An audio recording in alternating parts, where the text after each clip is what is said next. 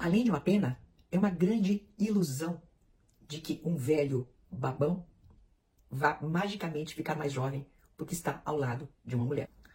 Olá, a seguidora que eu vou identificar aqui pela letra B mandou mensagem para mim embaixo no Instagram. Ela pergunta: Gostaria de saber se é considerado normal os homens cinquentões olharem para mulheres muito mais jovens, 18, 20 anos. Seria algo normal, como querer reviver a sua própria juventude? Ou esse olhar erótico, digamos assim, é um indício de imoralidade ou perversão? Esse assunto me deixa bastante inquieta. Gostaria muito de um olhar seu para essa questão. Bom, o meu olhar sobre essa questão está em praticamente todos os vídeos e todos os meus stories. Mas vamos falar especificamente sobre isso. É uma pena a coisificação de uma mulher. E uma pena essa coisificação tanto para a mulher como para o homem que a coisifica. É como se nós tivéssemos uma consequência terrível de séculos de machismo o tempo inteiro caindo sobre nós, né?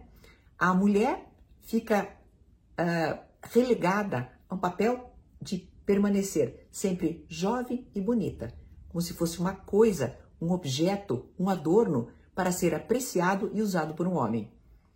Ao homem resta, infelizmente, né, essa esse hábito, esse, essa coisa tão incorporada e tão encalacrada de achar que essa mulher é um objeto. E, portanto, objetos mais velhos não servem mais. Além de uma pena, é uma grande ilusão de que um velho babão vá magicamente ficar mais jovem porque está ao lado de uma mulher. São várias construções sociais que a gente tem aí, né? Aí nós temos aquela novinha que vê no homem mais velho um provedor. Vê nele também a condição de muitas vezes ser bancada. O que também é muito triste, porque também a coisifica. Você está entendendo? É, é como se ela achasse olha que interessante, né?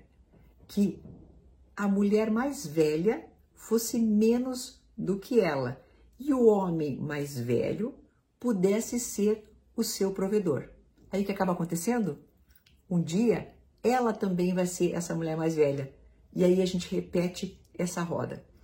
A gente só pode quebrar isso quando a gente deixar de coisificar as pessoas. Respeitarmos as pessoas pelo que elas são não virmos homens como provedores, e sim pessoas de forma igual a nós, com as mesmas capacidades que nós temos também de sermos realizadores ou realizadoras do ponto de vista material. A sociedade tem muito o que caminhar para chegar nesse ponto. Mas o ideal são as relações paritárias, aquelas relações em que ambos têm a sua autonomia, a sua independência e escolhem respeitar uns aos outros e escolhem pessoas por serem pessoas e não por serem coisas.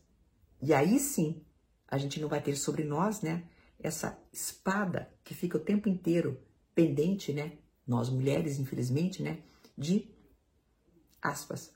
Não podemos envelhecer. É muito triste, né? Até uma próxima.